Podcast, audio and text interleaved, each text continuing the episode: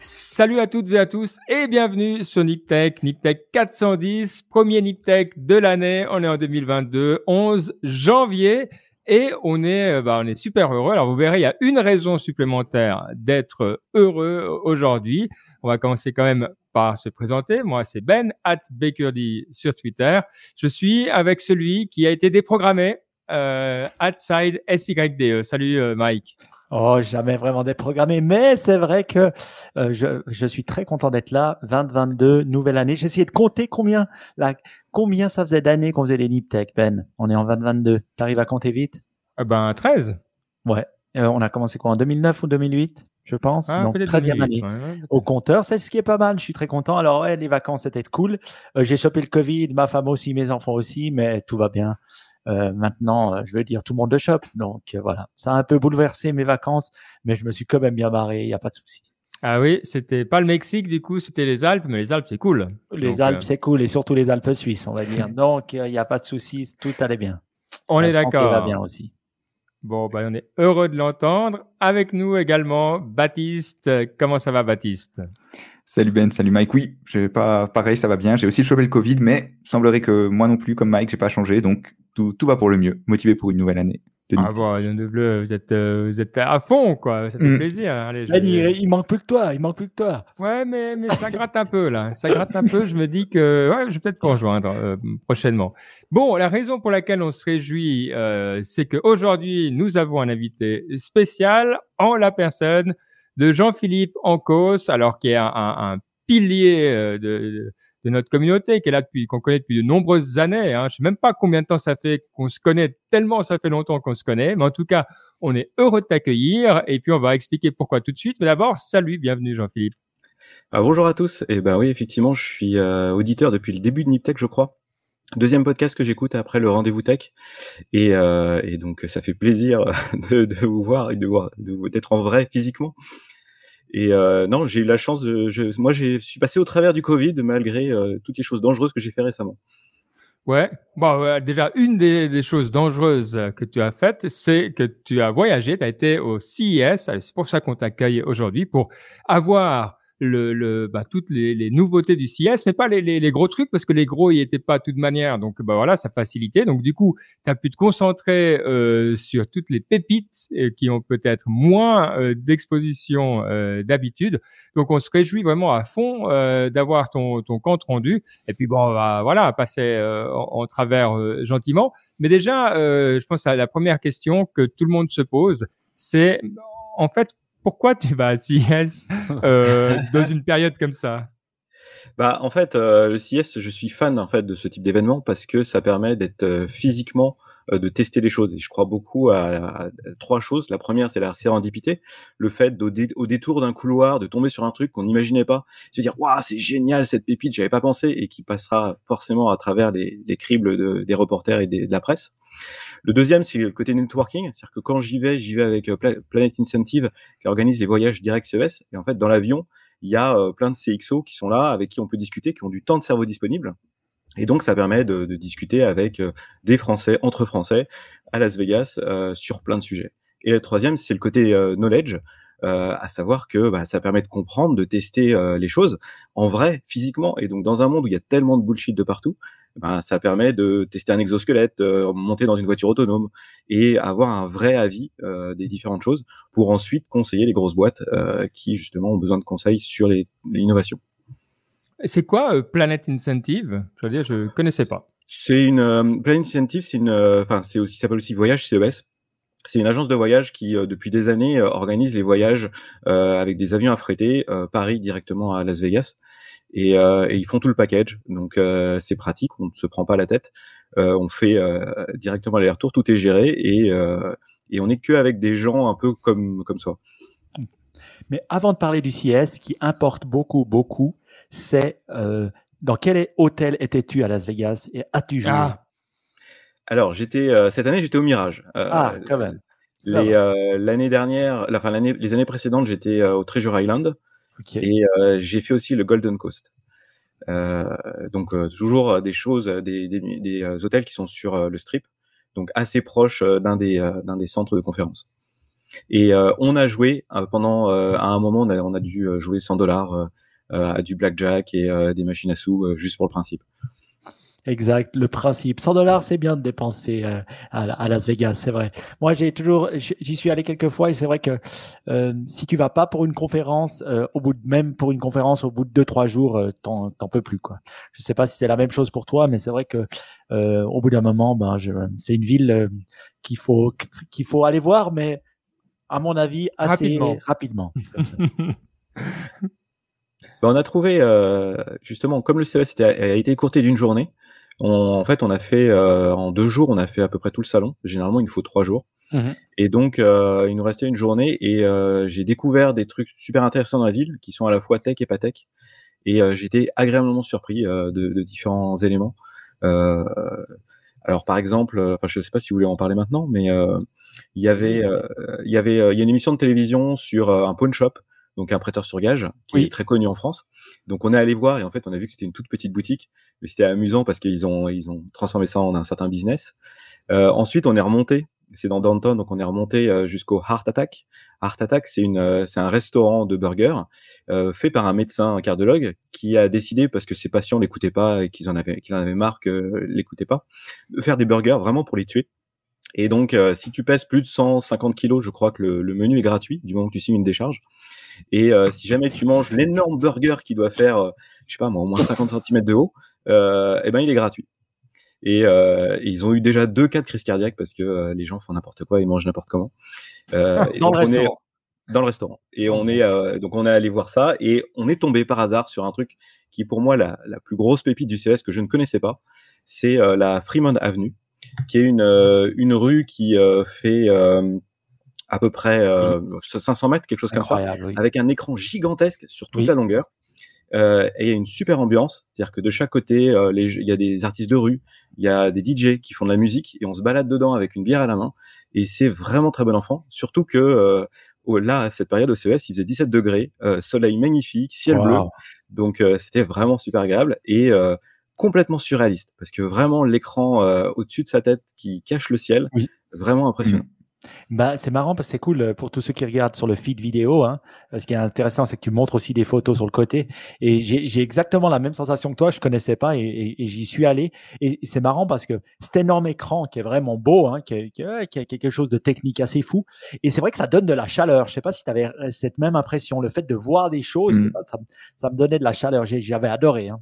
Et puis, euh, je crois que c'est toutes les heures ou, toutes les dix minutes où il passe des choses dessus ou c'est constamment. Ah là, c'était constamment. Et y avait, euh, en fait, à chaque intersection, il y a un poste avec un DJ qui euh, jouait de la musique.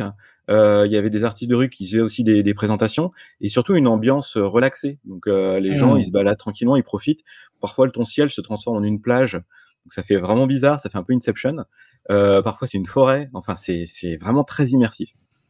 Mmh incroyable. Bon, bah, ça nous met en appétit, en tout cas, pour bah, le vif du sujet, parce que on veut quand même euh, euh, comprendre un petit peu euh, ce qui s'est passé à, à CIS. Donc, déjà, euh, bravo bah, d'avoir survécu au, voyage. Hein, c'est pas pas survivre, c'est un grand mot, mais d'avoir réussi à, arriver euh, sain et sauf euh, à Las Vegas. Et une fois que tu y es, donc tu arrives à CES, atmosphère juste, tu dis plus petit, hein, donc deux jours à la place de trois pour pour faire le tour.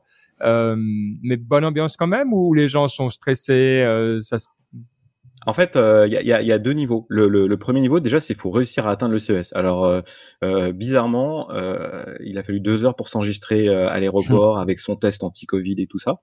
récupérer, enfin passer la douane, etc. Ça a pris un temps dingue.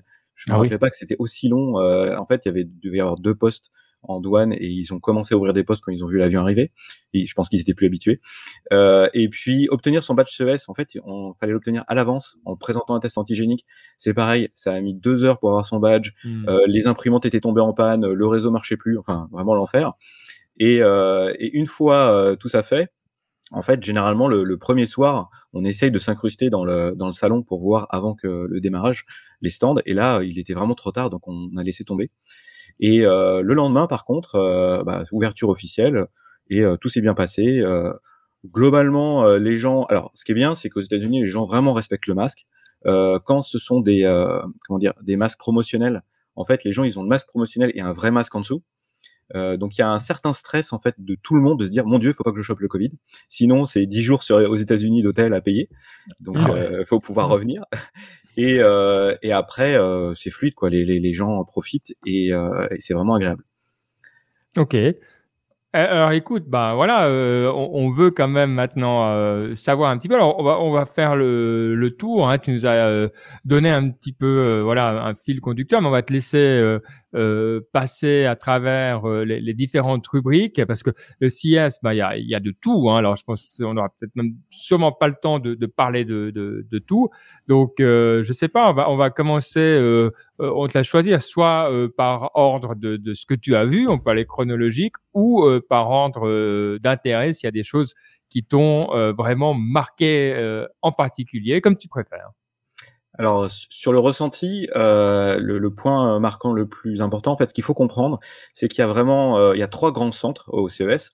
Euh, donc c'est des, euh, c'est des Vivatech gigantesques, c'est, dix fois Vivatech, ce, ce, genre de taille. Hein. Il faut vraiment se rendre compte de, de la taille des choses. On a marché en gros 20 000 pas par jour à peu près. Ah ouais. 20-25 000 pas. et en fait, donc le premier, la première zone, c'est le Sens. Au rez-de-chaussée, ce sont toutes les startups, la French Tech, et donc toutes les petites boîtes qui commencent. Donc on a appris que grosso modo le, prix d'un stand c'est 6000 euros à peu près.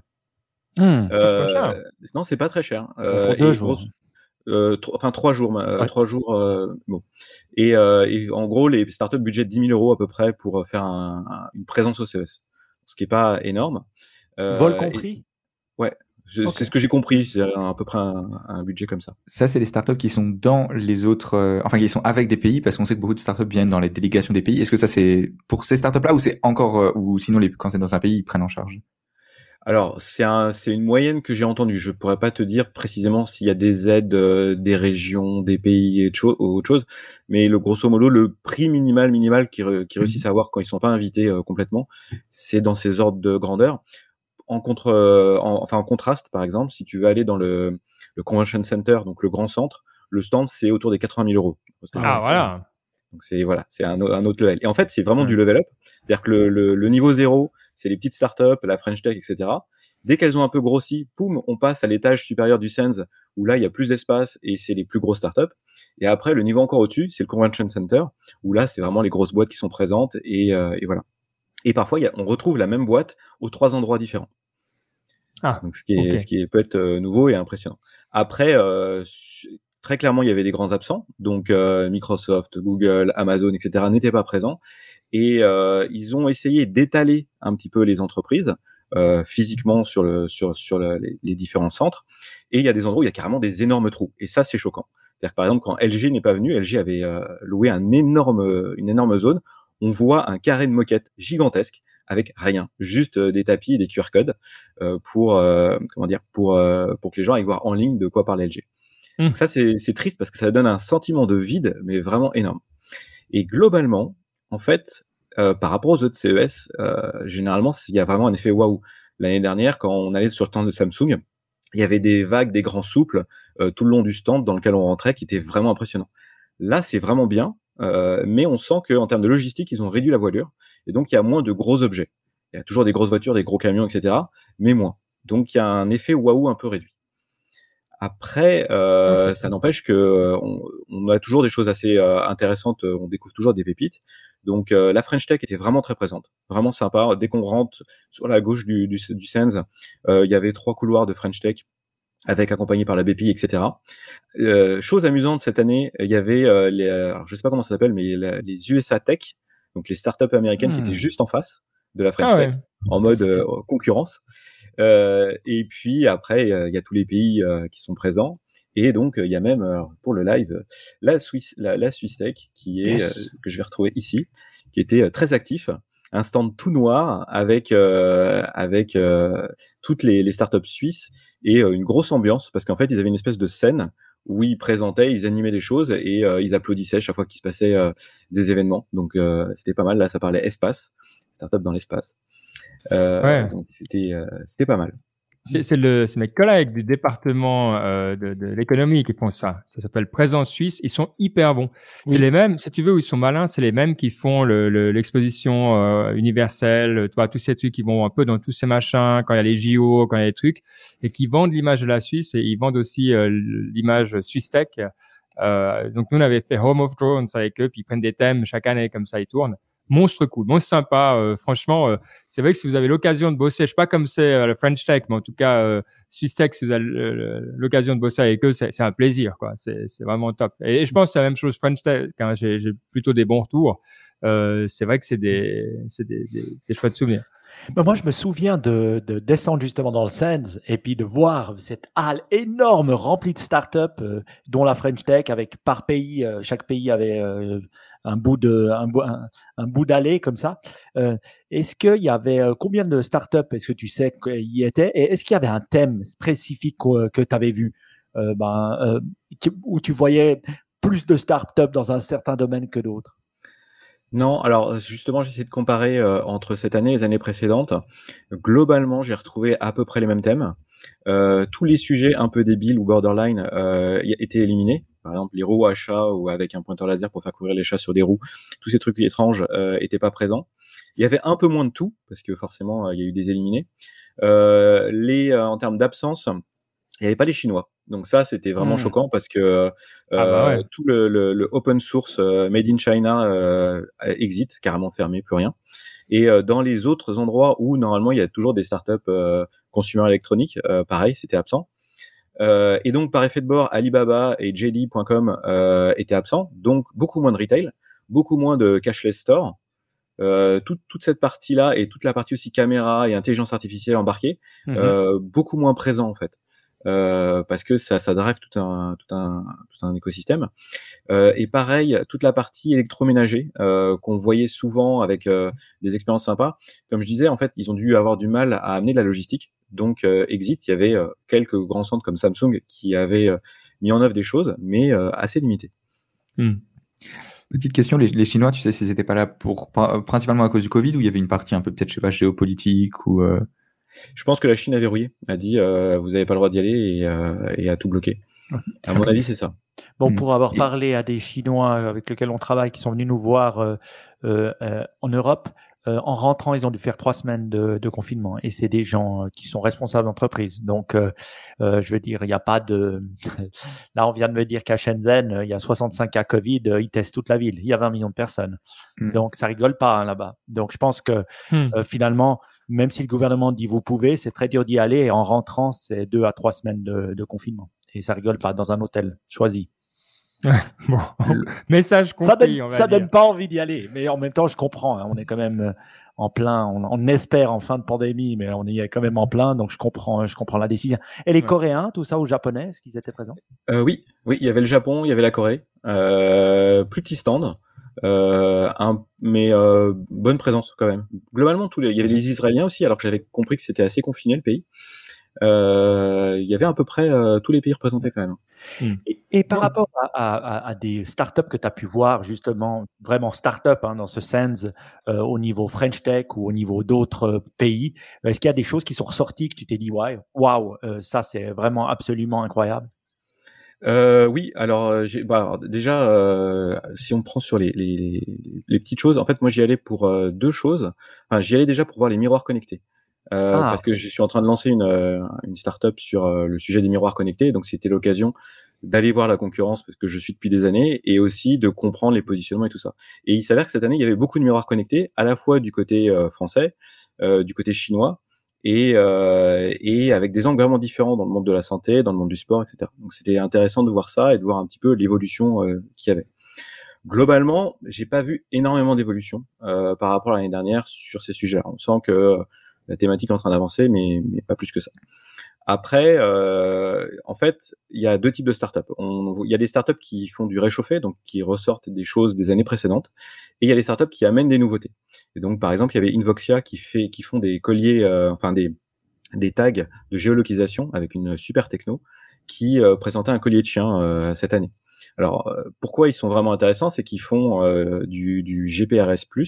Donc, en gros, c'est un capteur qui est capable de géolocaliser un, enfin, un tag Et euh, il utilise soit euh, le, le, GSM, enfin le satellite, soit le Wi-Fi, euh, soit euh, le LoRa. Et donc grâce à ces trois technos, il est capable non seulement de géolocaliser, mais en plus d'avoir une énorme autonomie. Donc c'est vraiment hmm. intéressant parce que euh, il y a des colliers de chiens en fait au bout d'une journée, euh, il faut le recharger, donc c'est ingérable. C'est comme le problème des montres. Et donc là, ils sortaient un collier de chien, mais en fait ils ont fait le vélo, la voiture, enfin pour pouvoir tout géolocaliser tranquillement. Et puis l'enfant? Et puis l'enfant aussi, tout à fait. Non, parce que moi j'ai un gros débat, quoi. C'est que moi je veux laisser mes enfants, euh, enfin aller à l'école, mais j'ai envie de les, géolocaliser.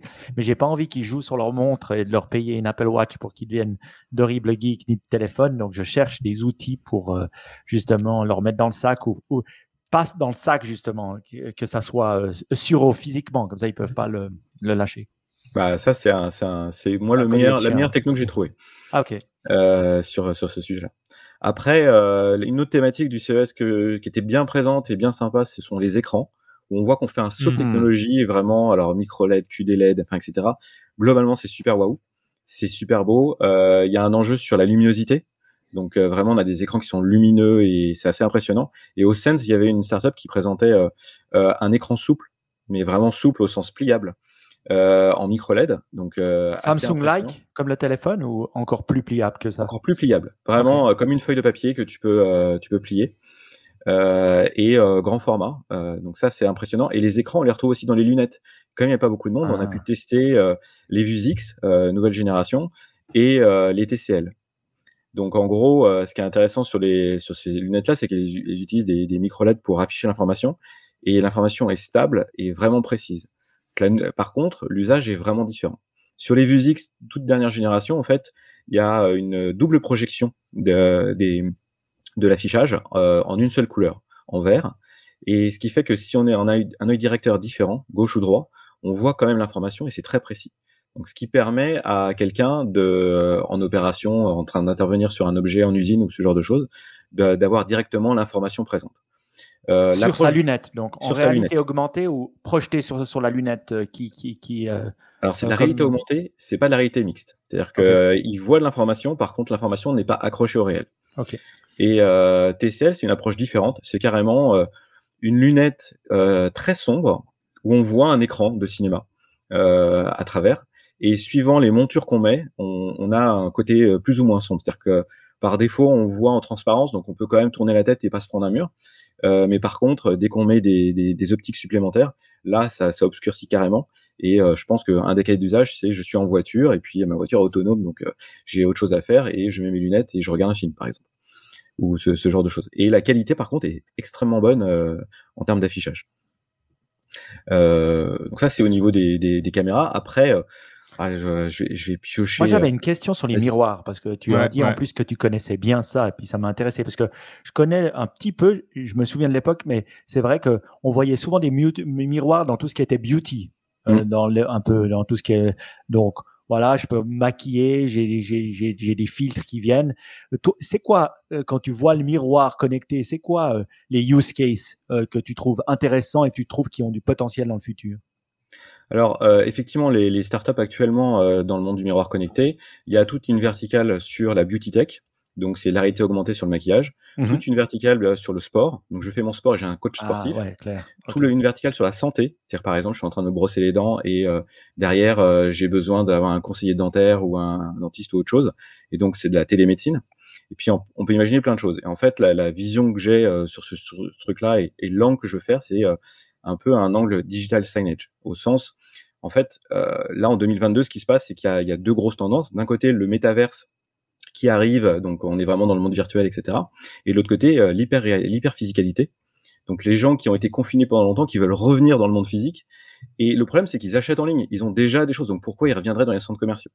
Et donc là, l'idée, c'est de réenchanter l'expérience euh, dans les centres commerciaux avec des expériences vraiment mmh. sympas. Et le, besoin des marques, en fait, c'est de comprendre les consommateurs, parce qu'elles n'ont pas une vision des consommateurs. Donc leur mettre un miroir en leur proposant une expérience quelle que soit la verticale, et en fait comprendre l'utilisateur, c'est un peu l'angle qu'on essaie de mettre en place avec euh, des, choses les plus wow possibles et ne pas faire euh, ce que tu pourrais faire sur ton téléphone avec un miroir parce que ça n'a pas de sens. Euh, et donc faire des effets, de la magie, des trucs assez impressionnants pour que les gens aient une expérience vraiment sympa.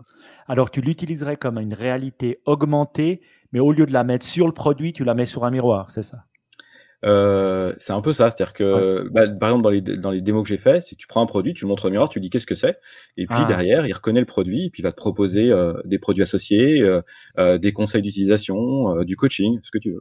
Voilà, tu, et tu pourrais voir les vidéos, et puis tu pourrais avoir quelque chose. Mais moins statique qu'un site web. Euh, lié au produit que tu as. Ah ouais, je trouve ah c'est intéressant. Puis avec des choses, en fait, euh, grâce à l'internet des objets, on commence à avoir des, des, des, objets. Alors là, par exemple, il y a une société qui s'appelle Centiloc, qui n'était pas présente au CES, mais que j'ai croisé au Silo. Comment t'écris Centiloc C-E-N-T-I-L-O-C. Okay, euh, c'est une société qui fait de la géolocalisation ultra précise de tags RFID. T'imagines une, en fait une tablette et quand tu poses des objets sur la tablette, elle sait précisément où c'est. Donc t'imagines par exemple un tuto make-up où tu poses euh, euh, tes crayons de, beauté ou ce genre de choses sur le, truc, sur la tablette, et puis au fur et à mesure que le coach t'explique comment te maquiller, ben il, il, détecte que tu prends les objets les uns après les autres et euh, il va adapter la couleur et ce genre de choses en fonction. voilà. Ou par exemple, tu prends un article de sport, tu t'approches près du miroir, bah, il sait que tu as pris les haltères ou telle autre chose, donc il va tout de suite adapter.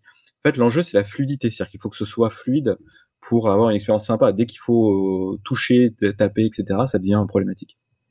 Hmm. Et donc c'est euh, c'est ce genre de choses qui, qui sont en train de se mettre en place, qui sont intéressants. Et puis il y a euh, le monde du virtual try-on. donc on a vu des startups au CES qui faisaient ça, où en fait l'enjeu c'est de dire bah voilà j'ai ma garde-robe, qu'est-ce que tu pourrais me proposer comme vêtements hmm, Et puis le miroir qui dit hey, ça fait depuis six mois que tu utilises pas ça, tu veux pas que je te le vende directement sur Vinted, tu vois ce genre de choses. Donc c'est pareil le coach qui t'aide mais tu as vraiment vu, tu as pu tester des, des, des, miroirs où tu te mets devant et ça t'habille et ça t'habille bien et puis tu peux changer tes habits. Tu as vraiment vu des choses qui fonctionnent ou c'est encore au stade de, de, de l'idée? Alors, pour le, pour le Virtual Try-On du visage, j'ai vu des choses. C'est pas mal. Euh, après, c'est pas révolutionnaire. Sur le, les vêtements, j'ai pas vu parce que je pense que justement il y avait ce problème de logistique. Je l'ai vu l'année dernière. L'année dernière, j'ai testé un truc où tu prenais dans un portant des vêtements, tu présentais au miroir, euh, c'était chez Ailleurs, et automatiquement il te, il t'affichait. Après, il y a un enjeu aussi de, de prendre tes mensurations. Rien que ça. Euh, imagine, tu es en magasin, tu as besoin de connaître tes mensurations, ta taille, avec une caméra 3D. Maintenant, on est capable de le faire. Donc, c'est un petit service qui, qui simplifie euh, l'exercice. Et, euh, et donc voilà, et donc c'est un ensemble en fait de technos qui, qui sont censés fluidifier le, tout ça. ok. Et, euh, et, un dernier enjeu, donc la, une startup que j'ai vue là cette année qui est sympa, c'est que la puissance des machines est capable de faire de la 3D assez sympathique, ce qui fait que le drapé des vêtements est enfin fluide. Et l'enjeu quand on a euh, des tissus, etc., c'est qu'il faut vraiment que ça rentre. Si on a un machin statique euh, tout moche, on n'a pas envie de faire du virtual try Et donc cette startup là, justement, est sur ce propos, euh, avec un niveau euh, couture, c'est-à-dire que eux ils font des mannequins, etc. Et ils sont capables de faire une représentation 3D avec vraiment le drapé des vêtements. Hmm. Donc assez intéressant. Est-ce que, euh, parce que moi, le sujet qui m'intéresse dans ces machins, c'est les robots. Alors, euh, qu'ils ah. soient euh, sur roues, sur pattes, euh, avec euh, qui volent, qui grimpent au mur. je prends tous les robots, quoi. Je suis, très ouvert. Est-ce que tu as vu des robots sympas au CIS alors, j'ai vu des robots bipèdes. Il y avait celui dont tout le monde parle actuellement, avec des expressions faciales, qui parlait autour. Euh, j'ai pas son nom? Ah, C'est celui dont on a parlé il y a deux ou trois Niptech. Ah, ok. Ouais. Et alors, il y avait Donc, je sais plus déjà. Amica, je crois que ça s'appelle. Oui, c'est ça, c'est Amica. Ah, joli. Euh, j'ai pas été impressionné, mais euh, il y a toujours l'effet euh, Terminator, euh, les robots nous envahissent, qui, qui, qui fait son effet, et donc il y avait une masse de foule autour. Ah, sa grosse valeur ajoutée, c'est que elle avait du répondant. Et donc entre guillemets, si je parle crûment, le chatbot derrière était bien entraîné et avait du répondant sur sur les échanges. Donc ça, c'était sympa les expressions faciales euh, faisaient un petit peu peur. À un moment, elle a dit vous, qu'est-ce que je sais faire? Je sais sourire. Et puis elle fait un sourire. On a presque l'impression qu'elle veut nous égorger. elle veut, elle veut, mais elle attend son heure. Après, euh, j'ai vu un robot euh, bipède un peu style mecha qui était qui était en mal en point parce que il était tenu par des vérins parce que ces machins-là ça pèse lourd et qui était en train de se relever. Donc on, on voit un peu la limite de l'exercice. Hmm. Euh, par contre, euh, j'ai vu un passage à l'échelle sur euh, tout ce qui est transport de colis. C'est-à-dire qu'il y a quelques années, euh, il y avait foison de, de robots de transport de colis. Là, on sent que ça y est, c'est mature. Transporter des plats au restaurant pour amener des choses, suivre quelqu'un dans un entrepôt, voilà, il y a ça, c'est carré et un peu dans toutes les situations. Donc c'est presque une commodité, il y en a moins que ça. Par contre, j'ai vu une disparition, c'est pareil aussi peut-être pour les problèmes de logistique, de, du, du dernier kilomètre.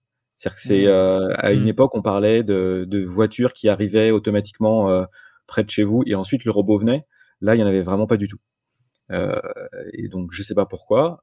Drone, j'en ai vu un petit peu, mais pas grand chose.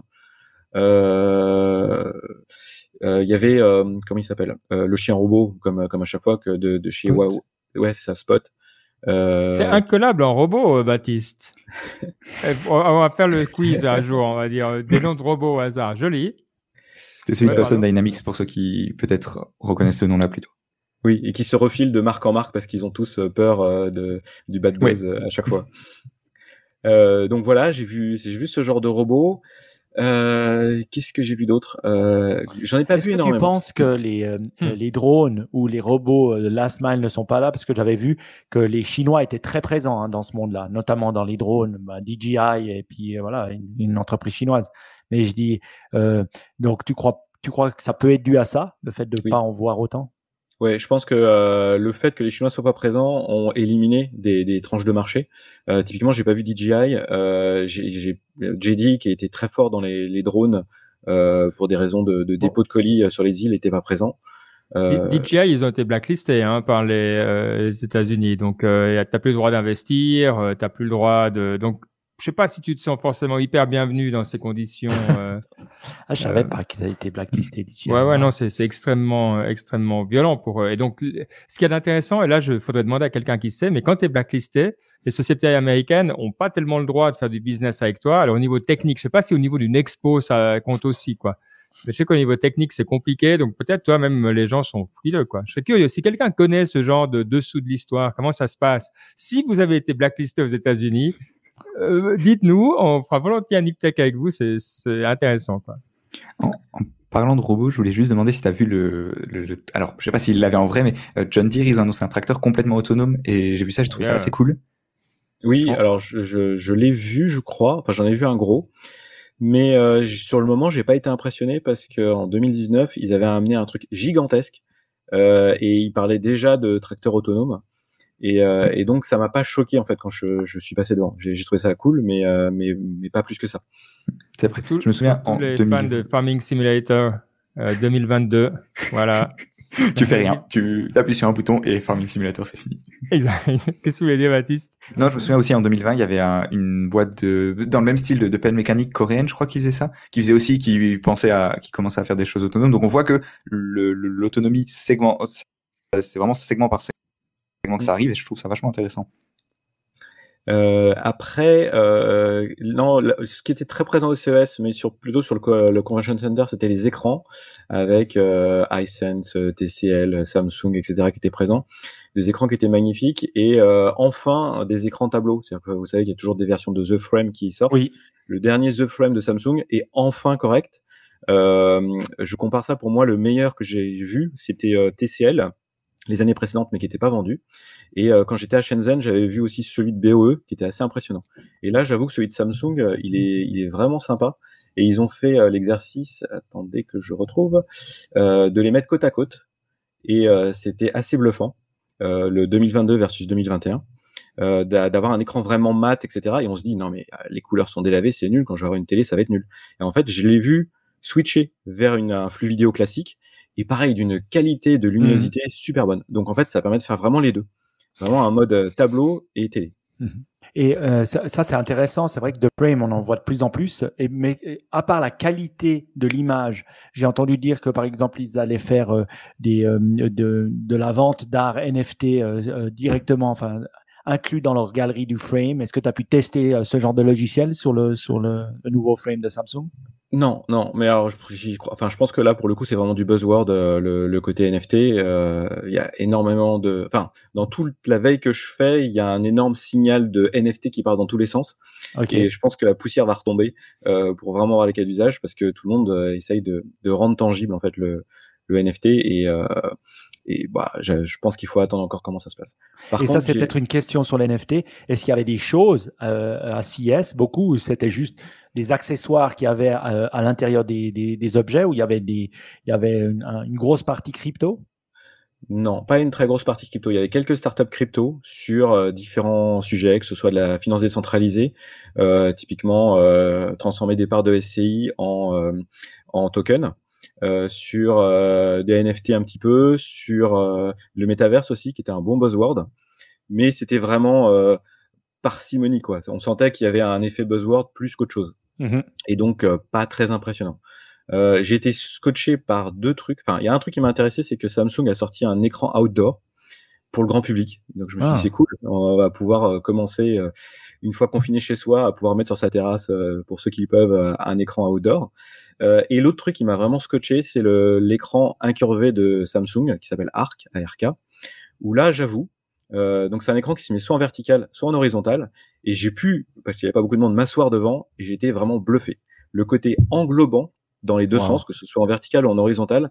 C'est impressionnant. Même en étant à côté, je pensais pas que c'était euh, aussi impressionnant. Et, est-ce qu'il euh, devrait filmer dans une en 360 degrés ou d'une autre manière pour pouvoir vraiment englober tout l'écran ou c'est des vidéos normales euh, qu'on peut mettre ou des photos normales qu'on peut mettre? Moi, j'ai vu un jeu vidéo et en fait, donc du coup, il n'y a pas de limite sur les sur les bords et, et j'ai trouvé ça impressionnant une course de voiture. Euh, en vertical, c'est un peu plus bizarre, c'est-à-dire qu'on a de l'information au-dessus et en dessous, c'est un autre cas d'usage. Mais en fait, ce qui est bluffant, c'est le côté image qui sort pile poil de ton champ de vision, enfin, qui est au bord de ton champ de vision. Ce qui fait que tu as vraiment l'impression d'être euh, happé par l'image. Hmm. Et, c'était assez impressionnant. Euh, Qu'est-ce que j'ai dit d'autre? Écoute, trouve, Ouais, intéressant parce que en fait on voit Samsung qui crée ses qui qui crée euh, bah, ses téléphones, ses euh, ses, euh, ses téléphones incurvés et tout ça et après sa technologie deux trois ans plus tard on commence à la voir sur les écrans, sur les choses comme ça. Donc je trouve intéressant de de tu vois, on a essayé la 3D, on a essayé la 4D avec les écrans, mais là finalement ce qui importe aux gens c'est la qualité l'image. Euh, et là on voit vraiment il semble avoir un jump euh, cette dernière année dans la qualité des écrans euh, qui donne envie de se, racheter un Samsung ou un LG ou un, ou un autre. Ouais. Dans, dans peut-être les offres qui peuvent intéresser ceux qui viennent au CES, euh, chaque année, je, je, vais à une boutique qui se trouve dans le Vénitian. Donc, dans c'est une partie en fait où euh, il y a un ciel, un faux ciel qui est peint mhm. et qui donne l'impression d'être en extérieur. Et euh, les années précédentes, il y avait une boutique qui s'appelait The Void qui a fait faillite à cause du Covid, qui était une des meilleures expériences de VR euh, qu'on puisse faire. Donc c'est en dehors du CES euh, et c'est payant, mais c'est euh, pratique d'y aller. Et en fait, par hasard, on est retombé dessus, ça s'appelait Sandbox VR.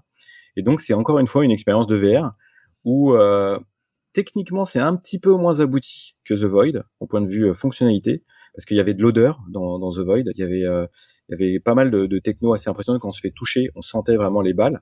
Alors que dans Sandbox, c'est plus fluide, mais c'est quand même très très sympa. Euh, donc on a euh, les, mains, euh, le, comment dire, le plastron, le casque, un fusil, etc. Et on a du vent qui nous souffle dessus vraiment sympa et on est filmé et à la fin en fait la goodies c'est qu'on se voit filmer dans le jeu et hors jeu donc c'est mmh. assez sympa euh, et l'autre élément qu'on a fait aussi c'est the, the, the, Loop car notre ami Elon qui est avec sa Boring Company a fait un trou ah. avec trois stations pour traverser justement le lieu euh, et donc en fait, alors apparemment il y a eu des embouteillages, je, nous on l'a pas vu. Euh, tu as, des stations où tu descends et en fait tu as des Tesla qui t'attendent, tu rentres dedans et tu rentres dans euh, The Loop et puis tout de suite tu ressors et, tu continues. C'était gratuit là pour l'occasion. Et, euh, c'est entre deux endroits du CES, non? Parce que c'est tellement grand qu'il y a plusieurs centres de conférences et du coup le Loop c'est entre deux. Entre trois endroits, il y a trois, trois, trois, stations. Hmm. Et euh, en fait, ce qui m'a impressionné, c'est que c'est petit. C'est-à-dire que euh, là, il y a une photo euh, où en gros on est dedans. C'est euh, c'est vraiment un petit tunnel. Et en fait, la Tesla, elle est son radar de proximité, il est rouge de chaque côté quand, quand hmm. elle roule. On, lui dit attention, on va pas trop à gauche, trop à ou trop à droite. Donc c'était le, le, côté amusant, vraiment petit tunnel. Mais ça, ça on parle de Hyperloop, mais c'est supposé être être. Euh, non, non, mais rien, à voir, Mike. ah, ok. c'est Boring Company qui, euh, qui fait des tunnels et qui a fait juste une espèce d'autoroute euh, souterraine où on peut faire passer les voitures. Et pareil que toi, je, je pensais qu'il y avait un lien avec Hyperloop et en fait non pas du tout. Et il ah, s'avère que l'année dernière, il y avait un Hyperloop euh, en démonstration au CES et là on n'en a pas vu. Mmh. Bon, écoute, je pense qu'on a fait un bon euh, petit tour du, euh, du, du CES. Alors pas tout hein, évidemment, mais bon, il y a plein d'autres podcasts qui vous en parlent. Ce qui était cool, c'est que bah toi, tu nous parles euh, vraiment de voilà d'expériences vécues, de ce qui t'a marqué toi, et donc ça, ça nous plaît. bah, je propose de rester parce qu'on va passer au Ask Niptech. on en a reçu quelques-uns, donc on va profiter de, de les faire également. Euh, qu'est-ce que c'était les Ask Niptech hein? Vous savez comment faire juste au passage peut-être à les nouvelles années. Donc vous venez sur notre groupe Signal, envoyez un petit mot à info@niptech.com puis on vous donne le lien ou sur Twitter, vous savez comment faire. Euh, et puis voilà, vous nous posez la question et on se fera un plaisir de répondre, de commenter, euh, de réagir le moment venu. Bon alors, qu'est-ce qu'on a donc aujourd'hui, Baptiste? Alors, la première question, c'était euh, une qu'on a reçue sur Twitter de Niami. J'espère que je prononce ton, pseudo bien. C'est euh, et donc c'est toujours sur le CES, c'est sur la nouvelle voiture que Sony a, a annoncé au CES. Donc, je sais pas si vous vous souvenez, il y a deux ans, Sony avait annoncé une voiture et c'était un peu entre on va faire une voiture, mais pas vraiment. C'était aussi pour démontrer leur technologie, parce qu'il y a beaucoup de capteurs, notamment tous les capteurs vidéo sont en général dans le monde de la voiture autonome sont faits par Sony. Donc, pour show, pour montrer leur truc, ils ont fait une voiture. Et là, ils en ont fait une nouvelle qui, on est toujours dans le flou sur le fait est-ce qu'ils veulent la lancer en production ou pas, mais ils ont fait une nouvelle et euh, du coup je vais te demander Jean-Philippe si tu l'as vu et euh, si tu avais des, des, des, réactions par rapport au monde de la voiture au, CES. Non, je l'ai pas vu euh, directement. Il y avait quelques voitures, mais en termes de véhicules, il y en avait beaucoup moins. il faut savoir qu'en fait, tout ce qui est test de voiture, on les trouve à l'extérieur, mmh. dans une zone particulière et souvent réservée aux médias. Donc ça, on n'y était pas allé parce que c'est souvent compliqué pour accéder. Et, euh, et donc non, j'ai pas eu cette occasion. Mais euh, enfin, le, parce que ce que dit aussi dans sa question, c'est Niami, c'est que c'est un peu le Far West les voitures, et j'aurais tendance à dire que c'est un peu vrai. Enfin, c'est, ça va un peu dans tous les sens, et c'est tant mieux finalement parce que c'est toujours intéressant pour pour nous de, de, de, regarder ça. Mais effectivement, à voir comment ça, je pense, ça va être intéressant de voir comment ce, ce monde-là il évolue. Euh, en fait, je vois sous l'angle c'est-à-dire que tu as vraiment Tesla qui, qui pousse en avant, tu as mmh. l'Europe qui pousse aussi pour euh, euh, vraiment avoir des voitures électriques partout, et on voit en fait les acteurs chinois qui se positionnent, Workhorse aussi qui se positionne, et donc ça va pousser effectivement. C'est vraiment le Far West et ça va aller très très vite. Mmh. Mais pour l'instant, non. Et je pense d'un point de vue innovation aussi, enfin juste pour continuer sur la voiture de 30 secondes, ce qui est intéressant, c'est que le comment dire le, le, en gros il y a un peu cette thèse d'un côté est-ce que c'est Tesla qui va gagner et un nouveau modèle de, de, fabrication de voitures où finalement tout est dirigé par le software où les usines ont un nouveau mode de fabrication parce que avant le, le, le, paradigme c'était celui de, Toyota c'est-à-dire des, des, chaînes de production hyper cadencées just in time et tout et tout. Et le modèle de Tesla il est un peu différent parce que tout est dirigé par le software. Et donc la question c'est est-ce que Tesla va arriver à conquérir le marché avant que les autres n'y arrivent, Tesla et les autres startups comme Rivian ou il y, en a une farandole d'autres, ou est-ce que c'est bah, ou est-ce que finalement bah, le, le, juste la capacité de production bah, c'est plus important et les contraintes industrielles et donc bah, dans ce cas-là ce serait le, les, les, les, legacy, les, les, anciens fabricants qui gagneraient et je pense que c'est enfin c'est ça va être intéressant de voir dans ces prochaines années.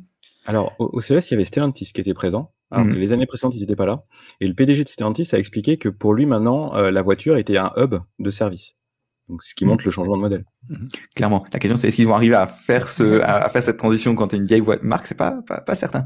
Mhm. euh, la prochaine question, c'était des questions qu'on a reçues sur Signal, beaucoup ben, de, de, David euh, Dayon, qui est aussi au CES cette année peut-être, je sais pas, il pourra nous, nous le dire, mais ah. euh, il a une start-up dans le, le, monde de, l'équitation. Et euh, il nous demandait notamment, euh, il y a une décision, alors on sort du CES complètement, une décision de, de la Suisse de faire un, de, de, de confier son projet de cloud entre guillemets souverain à, euh, à des entreprises euh, euh, étrangères, notamment des entreprises américaines comme Microsoft, Amazon et je crois IBM, et aussi une entreprise chinoise qui était Baidu, si je dis pas de bêtises. Alibaba, et, Alibaba Cloud. Ouais, Alibaba, pardon.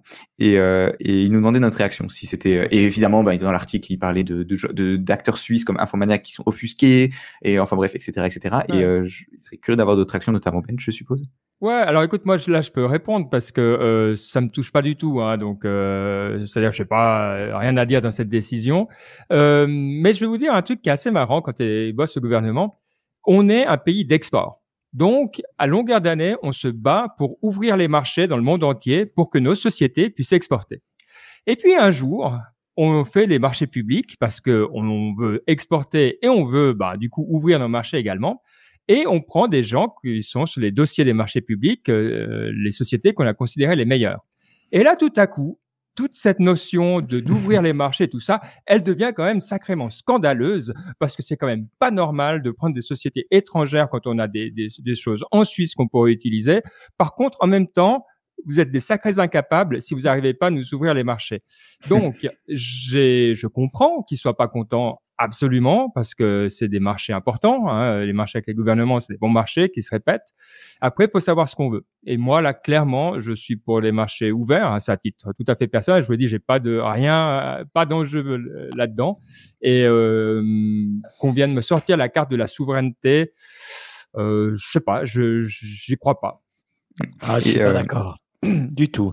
Et euh, je pense que quand on discute avec le gouvernement, le gouvernement doit pousser en avant les startups suisses. Et je parle pas de startup parce qu'enfin Maniac n'est pas une startup, elle existe depuis plus de 20 ans. Et surtout faire en sorte que s'il y a des entreprises étrangères, surtout elles, développent le tissu industriel en Suisse. Donc si on utilise IBM, c'est que c'est IBM Suisse qui euh, qui a le marché, pas IBM États-Unis, parce qu'il y a aussi. et combien d'emplois IBM en Suisse? Combien d'emplois euh, Google en Suisse? Non, non, c'est ça ce que je dis. Ça, c'est ce que je dis. Et j'espère j'espère qu'ils le font. Donc pour moi, c'est vrai qu'il y a une discussion, mais il y a surtout une discussion de où est-ce que ces boîtes vont faire le travail, parce que et où, surtout où on va hoster ces données. J'espère en Suisse. Non, mais ça, ça c'est réglé par justement le marché public. C'est extrêmement, euh, tu peux lire, c'est des centaines de pages de specs. C'est les mêmes pour tout le monde. Ah. Et donc c'est là, toi, à un moment, euh, je veux dire, tu c'est bien beau. Et oui, on n'a pas la taille critique. C'est vrai, on n'est pas bon en Suisse dans tout ce qui est euh, IT de, de fond. Euh, c'est triste à dire, mais, mais je suis navré. Moi, j'ai utilisé euh, à titre personnel des services en Suisse parce que j'ai essayé de faire ça. Alors, de nouveau, pas confédération avant. Euh, pour quand on faisait la NIPConf et des trucs comme ça, tu vois. Euh, bah, sincèrement, euh, d'expérience, toi, je, je suis pas renversé. J'essaye régulièrement ces services. Euh, donc, je, toi, je réagis assez fort parce que je trouve qu'il y a, il y a, il y a c'est du lobby et moi, j'aime, j'ai aucun problème avec le lobby tant qu'il est clair tant qu'il, toi, tant que c'est posé et assumé, là, j'ai l'impression que c'est, c'est pas le cas. Mais voilà. Euh, Jean-Philippe, peut-être as une réaction parce que je sais, enfin, je sais qu'en France, c'était aussi un sujet qui était assez débattu. On voulait faire un cloud souverain. C'était un truc. C'est tous les deux ans, ça revient et tous les deux ans, c'est un fail. Et, euh, et je sais pas du coup si tu as suivi bah ça et si tu as un avis par rapport à, à, cette décision en Suisse. Moi, j'ai, j'ai... non, j'ai pas euh, suivi la partie suisse, mais après, j'ai un avis pragmatique, c'est-à-dire qu'on a des Gafa qui sont extrêmement avancés et, euh, et euh, effectivement, en France, on essaye de, de réinventer euh, la roue pour essayer d'être protectionniste, ce qui est compréhensible. Mais l'écart est tellement gigantesque mmh que euh, c'est compliqué. Et en plus, ça, ça pompe beaucoup de ressources de l'État. En France, on avait Claude Watt et Numergy qui sont montés, qui ont, pompé énormément de millions et qui ont absolument rien donné parce que euh, voilà, on a des aides de l'État, on récupère tout et puis et puis ça donne rien. Alors que le, la volonté business des boîtes américaines fait que bah faut du résultat, donc on y va et puis on avance. Il faut hmm. miser sur le prochain cheval. Je suis d'accord. Et on avait aussi un, un, une, autre question de David. Alors, on, va, on va skip celle sur le peloton parce que je pense que dans la Nip Tech Nation, il y avait un très bon, très, très bon thread et donc je vous invite vraiment à venir sur, la Nip Tech Nation pour en parler. Mais euh, il y avait une dernière question sur le, le, le verdict du, du, du, procès de Theranos. Donc, pour ceux qui n'ont pas suivi, il y a eu un énorme procès par rapport à cette startup Theranos qui a euh, fait faillite, enfin, fait faillite, qui a, euh, disons, euh, qui a, qui a un peu exagéré ce qu'elle pouvait faire à ses, à, propos, à ses investisseurs. Il y a maintenant, c'était quoi C'était en 2016, je crois qu'elle a fermé, donc ça, faisait un moment. Et la fondatrice de Terranos, euh, Elizabeth euh, Holmes, elle a été condamnée donc récemment dans un, dans un procès. Et il y a un peu ce, ce débat de est-ce que c'était euh, est-ce qu'elle est allée, est-ce que le, le, cette condamnation va trop loin? Parce que finalement, ben, dans les startups, tout le temps, on exagère un peu ce qu'on va faire et ben c'est, c'est, le business, c'est comme ça que ça marche. Ou est-ce qu'au contraire, ben, dans ce cas-là, elle est allée trop loin et c'était juste qu'elle soit punie? Et rapidement, est-ce que vous, vous avez un avis par rapport à ça? Moi, j'ai un avis de ce que j'écoute dans les podcasts américains, donc je les écoute eux. Eux, leur avis, c'est de dire, en tout cas pour ceux qui sont des VC, c'est pour dire qu'il y avait aucun grand VC de la Silicon Valley qui avait investi dans sa boîte.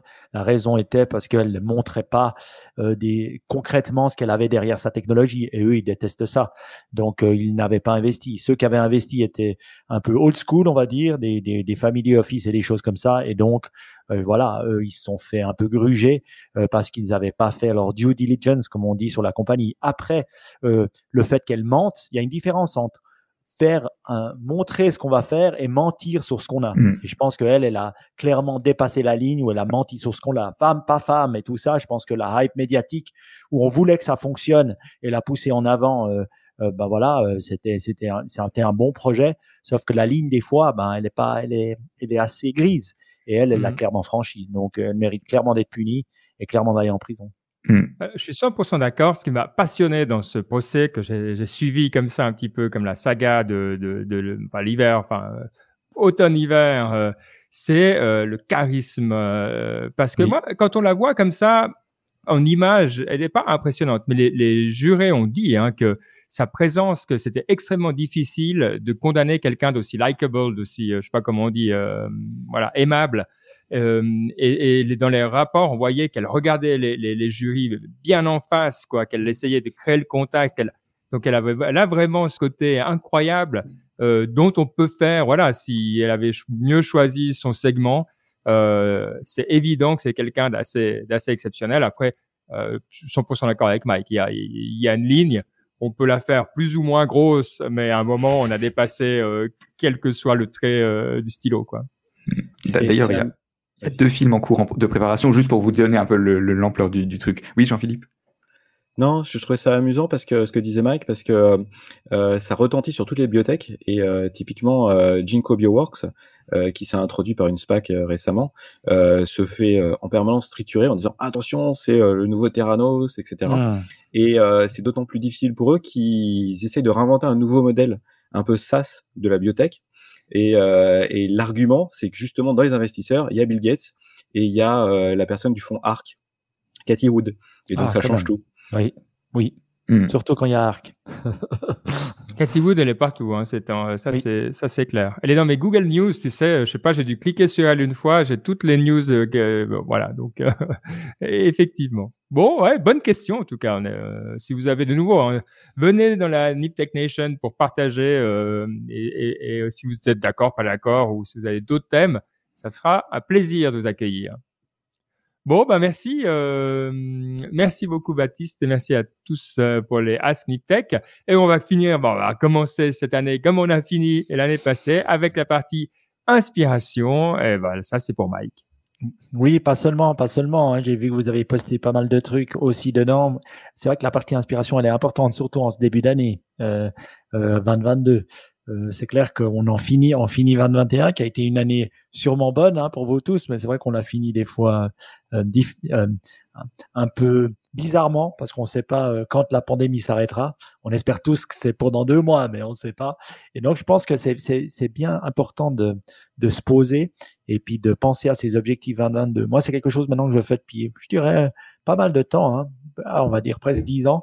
Et je pense que prendre ces deux, trois heures pour réfléchir à son mot de l'année, pour réfléchir à qu'est-ce qu'on a bien fait, euh, qu'est-ce qu'on veut faire, euh, c'est vachement important. Et je les ai pris justement euh, ce samedi et ce dimanche matin. Je me suis levé plus tôt que d'habitude pendant mes vacances et j'ai de l'effet. Et c'était vraiment deux heures bien passées. et je trouve que tout le monde devrait dépenser ces quatre heures par année pour le faire. C'est quoi quatre heures? C'est rien du tout. Et il y a des y a des protocoles qu'on peut qu'on peut faire si on sait pas comment, qui sont assez simples, euh, qui qui nous disent ben voilà d'abord on liste tout tout ce qu'on a aimé faire, on liste ce qu'on n'a pas aimé faire, on liste ce qu'on voudrait faire, et puis on euh, avec ça, on arrive très clairement à avoir en tout cas des objectifs et l'avoir fait, ça a clarifié euh, beaucoup ma, euh, mon départ de 2022. Et souvent, on a tendance à le faire que pour le travail. On dit, ouais, dans, mon job, je vais avoir des objectifs, des si, alors que euh, la vie est une roue. On n'est pas que son travail, donc on est aussi sa vie personnelle, on est sa vie euh, professionnelle, on est sa, euh, on est aussi son corps, son esprit, plein de choses, et sa vie financière. Et je pense que c'est important de travailler sur toutes ces, ces, tous ces éléments. Donc moi, je vous dirais, hein, il n'est pas trop tard. Hein, à l'heure de l'enregistrement, on est le 11, euh, euh, le 11 janvier. Donc, vous avez jusqu'au 31 janvier pour le faire. Donc, bougez-vous parce que c'est important. Passer ces deux heures, Ben, est-ce que tu les as passées? Oui. Et je dois dire que je te rejoins. Je l'ai fait en me disant, bon, je regarde et puis si ça me dit pas, j'arrête. Et puis, euh, c'est vrai que c'est le, fait de se dire, mais qu'est-ce que, qu'est-ce que j'ai aimé? Puis, ce qu'il y a de drôle toujours dans cet exercice, c'est que c'est un peu à plusieurs vitesses. Au début, ça, on a les deux, trois trucs évidents, ça vient vite. Après, euh, après j'étais un peu là, oh mais attends, euh, j'ai rien aimé. Puis après d'un coup, tu dis ah non mais ça j'ai aimé, puis ça j'ai aimé, puis ça. Puis d'un coup, tu finis avec une monstre liste de trucs que tu as aimé, puis ça te met dans la bonne partie. Euh, puis même chose pour les choses que t'as pas aimé, tu dis ah ouais mais ça je pourrais euh, faire différemment. Enfin bref, du coup euh, j'ai bien aimé. Euh, après voilà, il y a des parties, on a toujours des parties qu'on aime ou qu'on aime moins, mais globalement je suis 100% d'accord, ça ça vaut vraiment la peine et ça m'a mis J'ai fait ça juste avant de reprendre le boulot, euh, donc là c'était aussi ça a mis dans des bonnes dispositions. Mais je suis d'accord, c'est pas que le boulot, c'est en, en, général. Euh, donc euh, Ouais, merci pour la recommandation, Mike. Rien à dire. Oui, Très bien. Et je poserai pas la question à Baptiste ou Jean-Philippe parce que je vois que Baptiste, euh, il n'a pas envie que je la pose. Mais je dis, euh, je, si vous voulez un protocole, euh, franchement, envoyez-moi un petit tweet ou un petit, euh, il est très bien, petit, euh, une petite chose et je vous enverrai le protocole. Il, il vaut ce qu'il vaut, mais au moins c'est quelque chose qui peut, qui peut vous aider. Donc, je vous encourage vivement. Hein, on est le 11, il reste encore 20 jours, Baptiste. Il mmh. reste encore 20 jours, Jean-Philippe. Je t'ai pas posé la question si tu l'as fait ou pas. Euh, des fois, on dit que c'est un peu américain de faire ça. Moi, je trouve pas. Je trouve que voilà, c'est comme un bateau. Si on le guide pas dans une direction, il va n'importe où. Voilà, au gré du vent. Bien d'accord.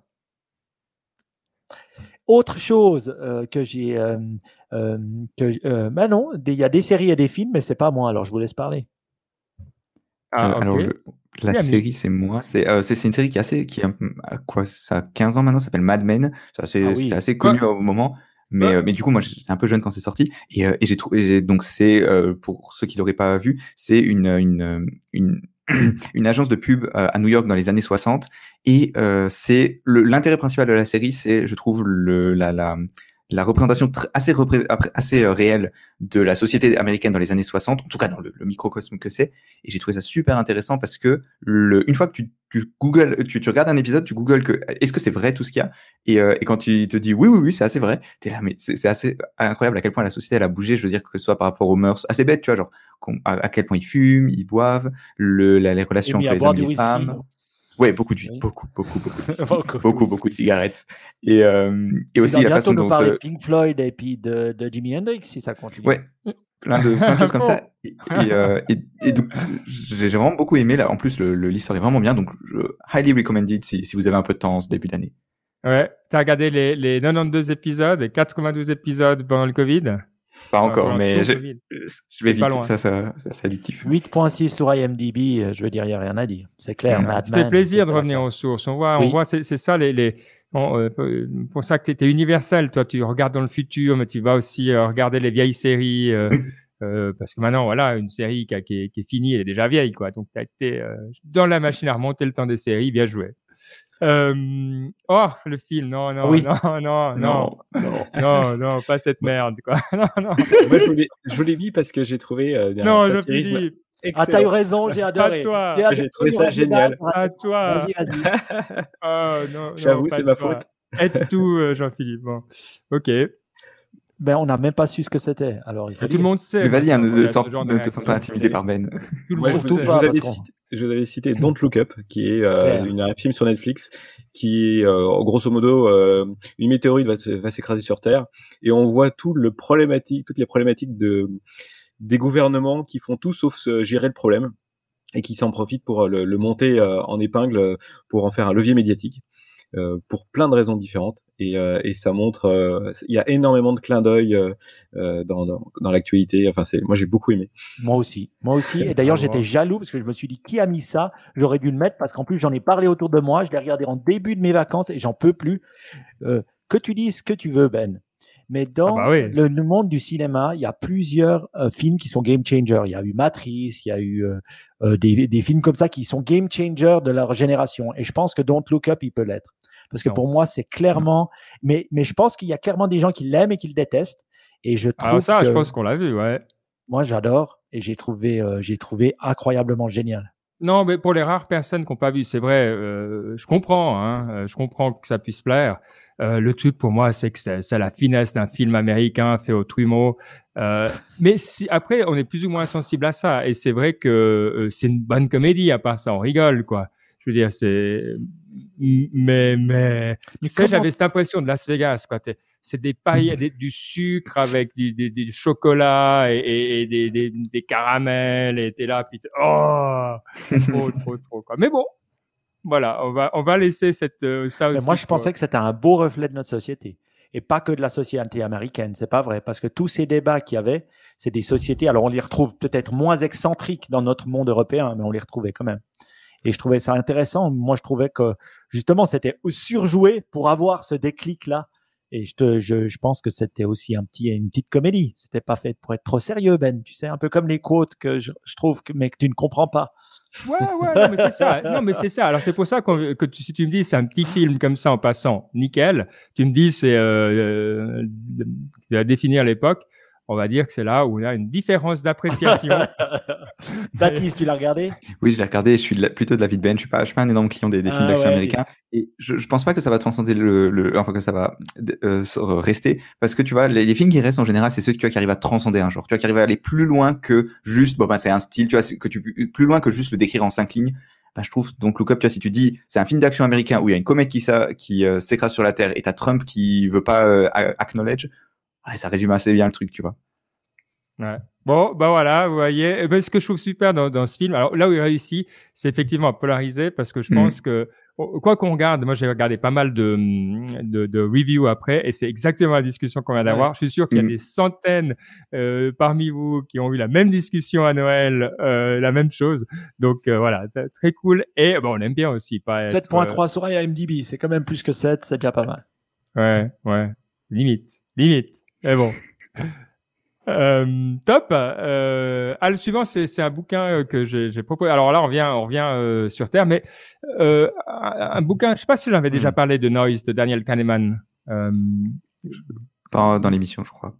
Ok, ouais. Alors, sincèrement, pas un bouquin forcément que je recommanderais à tout le monde, mais un bouquin hyper important si vous êtes dans n'importe quelle organisation qui a besoin d'avoir des résultats stables. Alors, c'est-à-dire, par exemple, dans les assurances. Hein, quand on fait des assurances, on a envie que quelle que soit la personne qui arrive avec un profil de risque, bah, ce c'est pas le, le, jour, le moment de la journée où la personne qui traite le dossier qui doit faire une différence. En fait, on a envie d'avoir quelque chose, d'un processus stable. Donc, évidemment, c'est la même chose quand on travaille pour le gouvernement. Et Noise s'intéresse à la question justement de pourquoi est-ce qu'on a autant de variabilité dans les décisions et pourquoi c'est un vrai problème. Alors, on s'est beaucoup beaucoup intéressé à la question des biais. Alors pas que les biais euh, de, de, de genre, mais les biais cognitifs aussi. Euh, par exemple, où on est euh, trop optimiste pour certaines choses, où on a des, des anchors, comme on dit. Hein. Si je vous dis votre numéro de sécurité sociale, et les deux derniers chiffres, bah, si c'est haut euh, ou bas, selon, après je vais vous demander de, de miser pour une action, et eh ben vous aurez tendance à avoir euh, à dire haut si votre numéro de sécurité sociale est haut. Et bah, ça c'est des, on connaît ces mécanismes-là, mais il y a d'autres choses qui sont encore plus profondes que ça euh, ou en tout cas euh, qui contribue au, bruit, et d'où le, le, titre du bouquin Noise de Daniel Kahneman. Et si ça vous intéresse un petit peu de comprendre hein, pourquoi on a cette variabilité dans le monde et, et pourquoi l'être humain finalement est un petit peu imprévisible, euh, très très bon bouquin, moi j'ai bien aimé. Mais de nouveau, il polarise un peu parce que c'est vrai que bah, c'est un peu statistique, c'est ça se répète un peu, mais pour de bonnes raisons. Donc voilà, euh, recommandé, mais avec une petite étoile Astérix, Astérix pour vous dire que il faut aimer ça, quoi. Oui, et c'est de l'auteur de Thinking Fast and Slow, euh, Daniel Kahneman, qui était un euh, très connu, hein, un, bouquin incroyable que j'ai dans mon Audible, mais que je n'ai jamais commencé à lire. Donc voilà, mais que je n'ai pas retourné. Donc euh, je, je, l'écouterai une fois. Thinking Fast and Slow. Et puis ça se répète pas hein, aussi. Il y a des personnes qui disent ah mais c'est un de ces bouquins encore une deuxième version de Thinking Fast and Slow. Non, pour avoir lu, ouais, il, il fait référence trois fois dedans, mais deux secondes. Donc non, vous pouvez y aller. La paix. Très bien. Ben, on va parler euh, euh, des, des, citations. Alors, j'ai juste mis un petit lien euh, parce que j'ai trouvé des 50, 52, 52 Good Morning Mantras. Et puis, franchement, alors c'est un de ces posts, blog posts où on se dit ah c'est de la daube, il faut surtout pas le pas le lire. Mais il y avait des il y avait des petites citations sympas, donc je, je vous les laisserai regarder parce que j'ai trouvé qu'elles étaient cool. Et puis c'est toujours bien de, de s'inspirer le matin, vous savez, quand vous prenez une bonne bouffée d'oxygène. Et donc, je vous laisserai cliquer dans les notes de l'émission. Vous savez, vous cliquez sur Spotify et dans les notes, euh, c'est jamais clair où cliquer, mais vous pouvez aller et puis il y a toutes les notes de l'émission. Enfin, je vous laisse regarder. Et puis voilà. Donc vient la partie euh, citation. Ah. Donc j'en ai toujours trois et puis je dois choisir à la fin selon mon mon selon mon truc. Eh ben, je vais prendre la première parce que euh, vous savez, je vous avais déjà parlé de ce livre Autobiographie of a Yogi. J'avais lu il y a deux ou trois ans, deux ans je crois. Et euh, Là, je l'ai relu parce que je me suis dit, allez, on repart, avec les fondamentaux. Hein. Il faut toujours lire les bons livres deux fois euh, parce que finalement, il y a trop de livres sinon. Euh, donc voilà. Et donc, j'ai trouvé une citation qui était vraiment cool dans le bouquin. Je dois dire, mon Kindle, qui d'entre vous lit sur Kindle? Ouais. Une, deux. Ben, tu lèves la main? Oui, oui bien, sûr, bien sûr, Philippe, Jean-Philippe, tu lis sur Kindle ou pas? Non, tout à travers des flux RSS. Ah ok, ouais, bon, c'est-à-dire euh, ton iPhone ou ton truc. Mais une chose qui est vraiment sympa sur Kindle, c'est vraiment de pouvoir euh, euh, euh encercler ce qu'on aime et après de pouvoir bah voilà les, les, les conserver. Et ça, et ça, ça j'adore faire. Non seulement ça, mais après je peux les share, je peux les envoyer à Ben, je peux les envoyer à d'autres gens. Donc j'adore, j'adore le fait de pouvoir souligner dans mon Kindle. J'avoue, je t'admire pour ça et euh, quand tu décris que tu prends toutes des notes sur ton Kindle et que tu les partages, etc. Moi, je suis impressionné. Ah, je prends des notes. Je je, je prends pas des notes euh, en écrivant. Je souligne des passages. Hein. Il faut s'attendre parce que c'est vrai que typer sur son Kindle après ça. Ça devient... Mais j'ai trouvé des fonctionnalités assez barges sur mon Kindle. Je vais vous en parler avant de vous parler de la code parce que c'est quand même vachement cool. Maintenant, j'ai trouvé qu'on peut search. Donc, si on a un nom un peu cryptique, on peut search et après ça cherche automatiquement dans toutes les bibliothèques des livres qu'on a pour ce nom-là. Ou alors, ça cherche aussi dans le Kindle même euh, les noms. Donc, c'est assez cool. J'ai commencé à, comprendre un peu le moteur de recherche. ça fait, euh, je sais pas, 7 mmh. ou 8 ans hein, que j'ai un Kindle. Donc, je viens de comprendre ça maintenant, mais c'est pas mal, euh, les, les, fonctions recherche du Kindle. Donc, si vous n'avez pas encore commencé à souligner et rechercher, faites-le. Allez, donc, la quote, bah, c'est celui qui a écrit Autobiography of a Yogi et ça dit la chose suivante. Tu es prêt, Ben? Ah oui softer than the flower where kindness is concerned, stronger than thunder when principles are at stake. Et donc plus doux que la fleur quand il s'agit de gentillesse et plus fort que le tonnerre quand les principes sont en jeu. Ah, bien traduit, bravo. Alors, j'ai bien aimé, j'ai bien aimé ça parce que je trouve que justement on doit montrer, euh, ben, mon mot pour 2022 c'est loving kindness. Hein. Donc, euh, je pourrais pas le traduire en français, mais je le dis comme ça. Et donc, ça m'a parlé parce que je pense que justement, on doit être, on doit être, ben voilà, euh, gentil, on doit être euh, ben, sympa avec tous ceux qui nous entourent. Et, la manière de le dire, mais quand il s'agit des principes, on peut aussi être droit dans nos bottes parce que on doit pas dévier. Et voilà. Et je pense que ça, c'était, c'était une, une bonne petite citation que pour ce début d'année pour moi en tout cas. Mmh qui revient à des bouquins qu'on recommande tout le temps, hein, The Dichotomy of Leadership, mais dans la vie en général, hein, c'est toujours, euh, voilà, euh, il y a ces tensions entre des extrêmes et puis il faut savoir euh, pas tout le temps rester au centre et aller chercher des deux côtés tout en étant centré. Et c'est l'œuvre d'une vie d'y arriver. Donc moi, je trouve que c'est une super bonne citation pour commencer l'année. Merci beaucoup, Mike. Et Yoga Danda surtout. Et aussi un petit peu, oui, parce que quand même, c'est celui qui a permis à cette citation indirectement d'arriver jusqu'à nous. Donc, euh, il a, allez, un, point, un point aussi pour lui. Bon, génial. En tout cas, bah, encore une fois, un grand merci à toi, Jean-Philippe, euh, d'être venu nous partager ton expérience. Et puis, euh, vous le savez, il paraît qu'il faut mettre des reviews. Maintenant, j'entends dans les autres podcasts, ils disent ah mettez euh, une review sur Spotify. Donc, ouais, bref, ce qu'ils disent à la fin des autres podcasts, vous le faites aussi pour nous. Voilà. Comme ça. Euh... c'est-à-dire un, on follow, même si on n'écoute pas sur Spotify, et deux, on peut mettre des reviews sur Spotify? J'avais pas vu ça. Euh, ils viennent d'ajouter ça, je crois. Ah bah, ah bah moi pourtant euh, dans, dans les podcasts. Oh, bah alors mettez des reviews. J'ai entendu ça dans un autre podcast, mais ouais, peut-être c'est que aux US. Impossible. Ouais. À voir. Donc testez, regardez. Rejoignez-nous dans la Nip Nation sur Signal où il fait bon passer du temps. Et puis euh, voilà, merci à tout le monde aussi qui était euh, en live, très cool. Et, et, on se réjouit de vous revoir, on reprend le rythme d'ici deux semaines. Allez, à tout bientôt. Ciao. Ciao, ciao. Ciao. Merci à tous.